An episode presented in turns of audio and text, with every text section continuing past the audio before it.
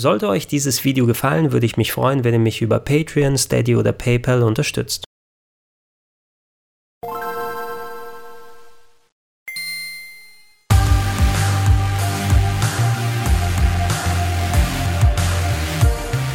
Schönen guten Tag und herzlich willkommen zu Gregor Tested Resident Evil Village. Ah, gut. Dann zeigt mal her. Da ist er ja, der offizielle achte Hauptteil der Resident Evil Serie. Den konnten wir ja uns in den vergangenen Monaten schon dank einiger Demos etwas anschauen, ein kleines Gefühl dafür zu bekommen. Jetzt ist die finale Version draußen für PlayStation und Xbox Plattformen als auch für den PC. Ich habe es gespielt auf der PS5 in 4K und mit Raytracing. Seitdem sich Resident Evil mit Teil 4 2005 von dem klassischen Prinzip der wechselnden Kameraperspektiven verabschiedet hat, hat die Serie ja ziemlich viele Höhen und Tiefen erlebt. Teil 4 war ein absoluter Meilenstein, sowohl was die Technik als auch die Spielbarkeit angeht. Teil 5 und Teil 6 sind auf dem gleichen Pfad weitergewandelt, konnten aber nicht wirklich die Magie einfangen, die Resident Evil 4 ausgemacht hat und waren teilweise sehr überladen und actionlastig. Resident Evil 7 hingegen orientierte sich an vielen populären Trends aus der PC-Horror-Game-Ecke, das bedeutet atmosphärische Spiele, die aus der Ego-Perspektive präsentiert werden und schaffte es, sowohl den alten Gruselfaktor wieder mit reinzubringen, als auch das typische Resident Evil Gameplay und gilt bei vielen als eine Rückkehr an die Spitze.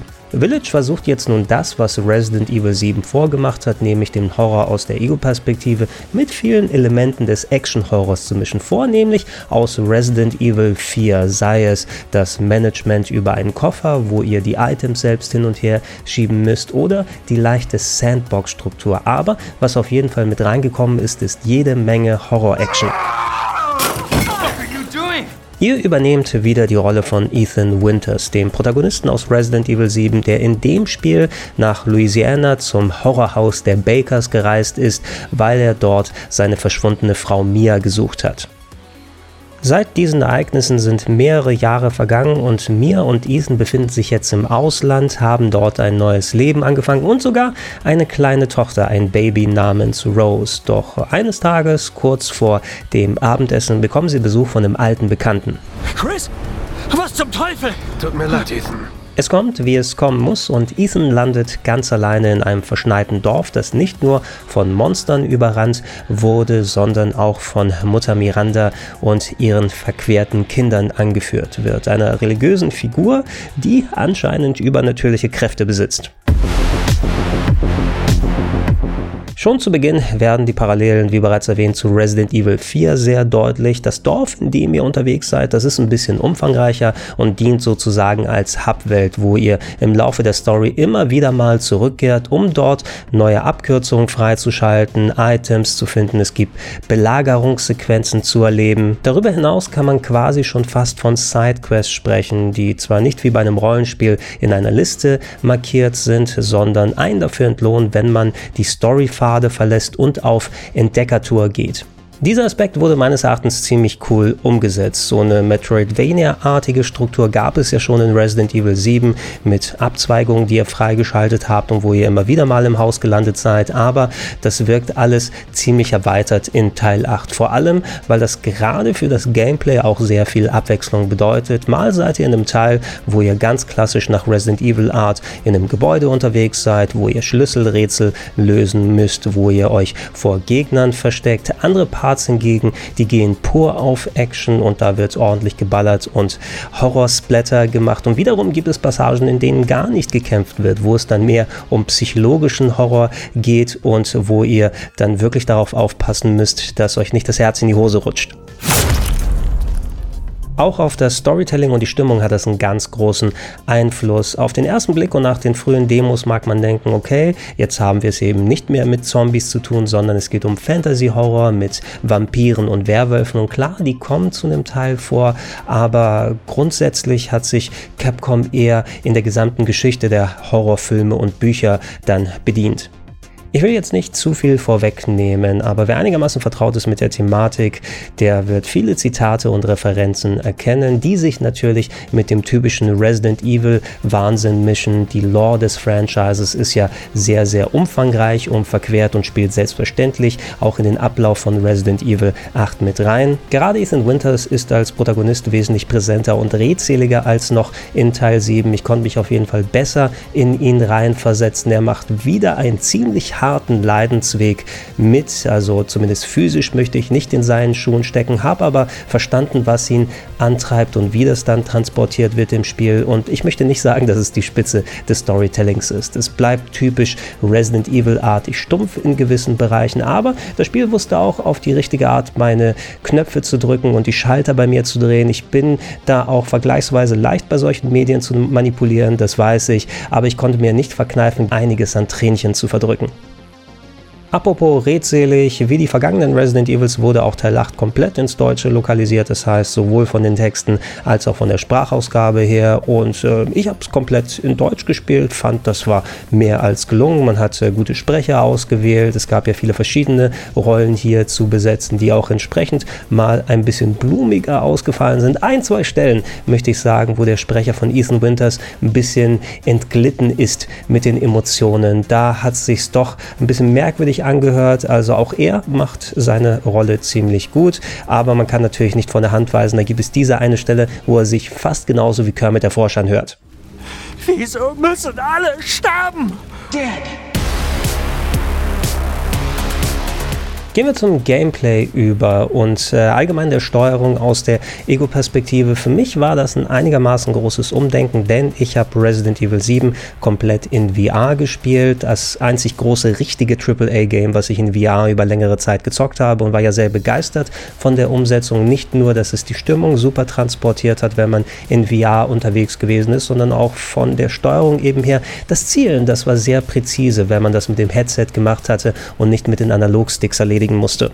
Von Haus aus hat Resident Evil Village jetzt leider keine VR-Unterstützung, selbst auf den älteren Geräten nicht, wobei ich mir sicher bin, dass es eine Frage der Zeit wird, bis es mal unterstützt wird. Es kommt ja auch irgendwann mal ein neues Headset für die PlayStation 5 heraus und der Stimmung ist das natürlich ein klein wenig abträglich. Also ich habe mir ein und andere Mal dann gewünscht, hey, wie cool hätte das in VR jetzt alles aussehen können. Es funktioniert aber natürlich auch über die Ego-Perspektive, vor allem weil man sich optisch ja so viel Arbeit gemacht hat, alles mögliche möglichst hübsch aussehen zu lassen. Mit der Steuerung musste ich mich erstmal auch ein bisschen umgewöhnen. Es war beim ersten Spiel nicht so präzise wie mit dem Headset, das mit den Analogsticks zu machen. Was mir persönlich geholfen hat, ist die Kamerabeschleunigung auszuschalten. Zum Glück kann man in den Menüs einigermaßen filigran die Steuerung für sich so einstellen, wie es passt. Das Einzige, was ich weiterhin nicht empfehlen würde, obwohl das eigentlich eine coole Sache, insbesondere auf der Switch und der Wii U gewesen ist, ist Bewegungssteuerung beim Zielen. Das war ja eher eine Unterstützung Unterstützung auf den Nintendo-Plattformen bei Spielen wie Splatoon, wo das richtig gut funktioniert hat,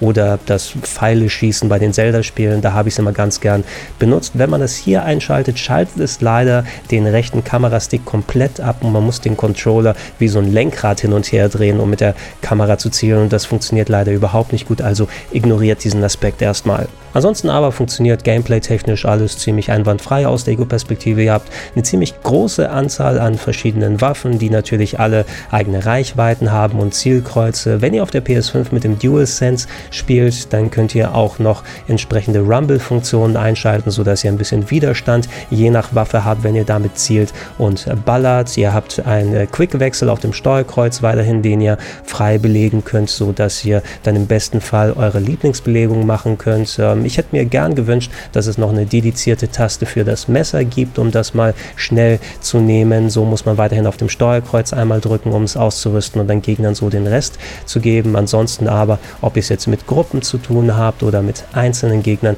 geht das schon ganz gut. Eine Sache, an die ich mich gewöhnen musste, das Blocken habe ich nicht so intuitiv gemacht. Ist ja auch ein Feature, das es seit Teil 7 gegeben hat. Irgendwie sträube ich mich davor, einfach die Hände hochzureißen, wenn Gegner mit ihren scharfen Zähnen und Waffen kommen und äh, mich dann kaputt hacken wollen. Aber es funktioniert eigentlich ganz gut, vor allem weil man auch so eine Art Schubs-Move hat. Wenn man geblockt hat, gibt es so ein Zeitfenster, um den Gegner nach hinten zu hauen. Und gerade zum Beispiel bei den Werwölfen ist es eine gute taktische Sache, die schnell mal über einen herfallen können und da im richtigen Moment zu blocken und sie nach hinten schieben, kann äh, über sehr viel Energieverlust entscheiden.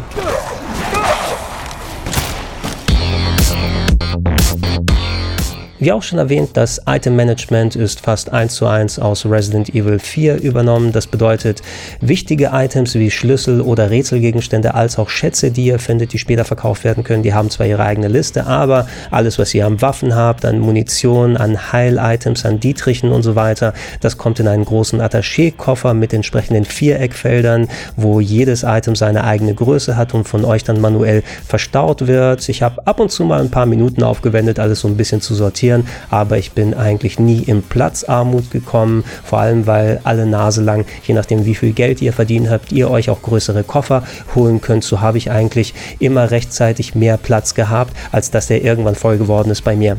Ich habe auf dich gewartet, Ethan Winters.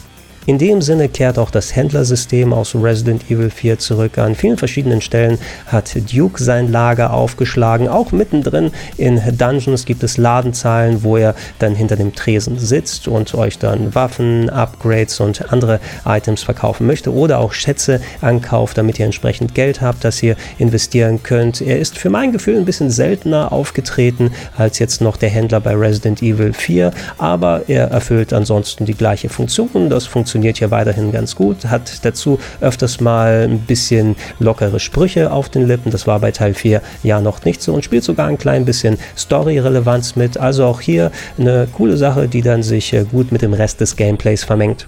Und um jetzt mal die Parallelen zu Resi 4 abzuschließen, das Speichern geht auch hier über etliche verteilte Schreibmaschinen, die keine Farbbänder kosten. Das heißt, wenn ihr eine seht, könnt ihr sie benutzen und dann drüber saven. Aber das ist nicht die einzige Möglichkeit zu speichern, denn das Game macht alle Nase lang ein Autosave in recht regelmäßigen Abständen. Das heißt, selbst wenn ihr vergesst, mal irgendwo eine Schreibmaschine mitzunehmen, in den meisten Fällen, wenn ihr mal zwischendurch ausmacht oder verliert, habt ihr nicht so viel an Spiel, was ihr nochmal angehen müsst. Also hat hat es eigentlich ganz gut geklappt hier.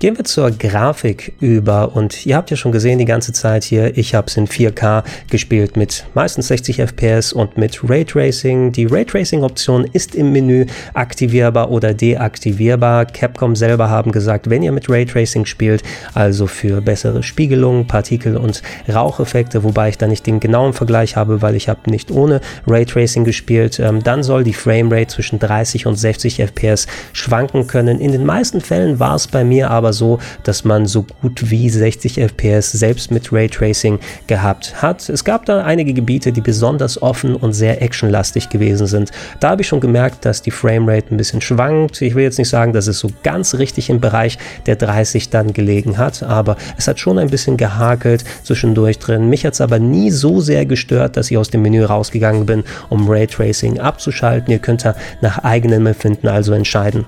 Ansonsten aber dafür, dass Resident Evil 8 eben ein Cross-Gen-Titel ist, also Architektur und Technik, die auch auf PlayStation 4 und Xbox One funktionieren muss, finde ich, sieht das schon sehr, sehr gut aus. Man hat ein ähnliches Verfahren wie bei Resi 7 gemacht, das heißt also bei den Texturen diese Fotogrammetrie angewendet, um echt aussehende Texturen entsprechend auf die einzelnen Teile zu packen und viele der Locations, die sehen einfach wahnsinnig gut aus, vor allem eben in der hohen Auflösung und mit der Framerate. Seid ihr mal im Schloss von Lady Lady Dimitrescu unterwegs. Das sieht wirklich alles sehr, sehr, sehr hübsch aus. Es gibt wiederum auch einige Stellen, wenn ihr mal genau hinguckt, okay, dieser Matsch, ist da eine Textur drauf oder ist da keine? Soll das so aussehen? Dann zeigen sich auch die Nahtstellen, aber in den meisten Fällen schaut das ganz gut aus, was aber erkauft wird. Und ich denke mal, das ist eine Konsequenz durch ähm, die Last-Gen-Anbindung, ist das alles teilweise sehr, sehr statisch ist. Wenn ihr nur drauf schaut, sieht das sehr gut aus, aber ihr könnt mit sehr wenigen Sachen interagieren. Es gibt nur eine Handvoll Zerbrechungen brechbare Objekte.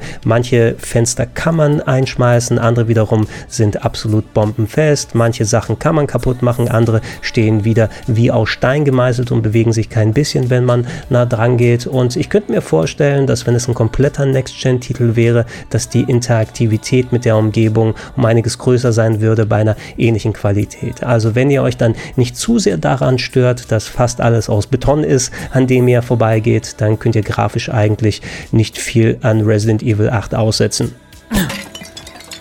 Kommen wir dann aber mal zum Fazit. Und eine meiner großen Sorgen im Vorhinein war ja, kann Resident Evil 8 mit seiner etwas anderen Ausrichtung, mit dem Wechsel hin zur Horror-Action wie bei Teil 4 überhaupt mit der Qualität und der Stimmung eines Resident Evil 7 mithalten? Und ich muss sagen, im Großen und Ganzen hat es auf jeden Fall funktioniert.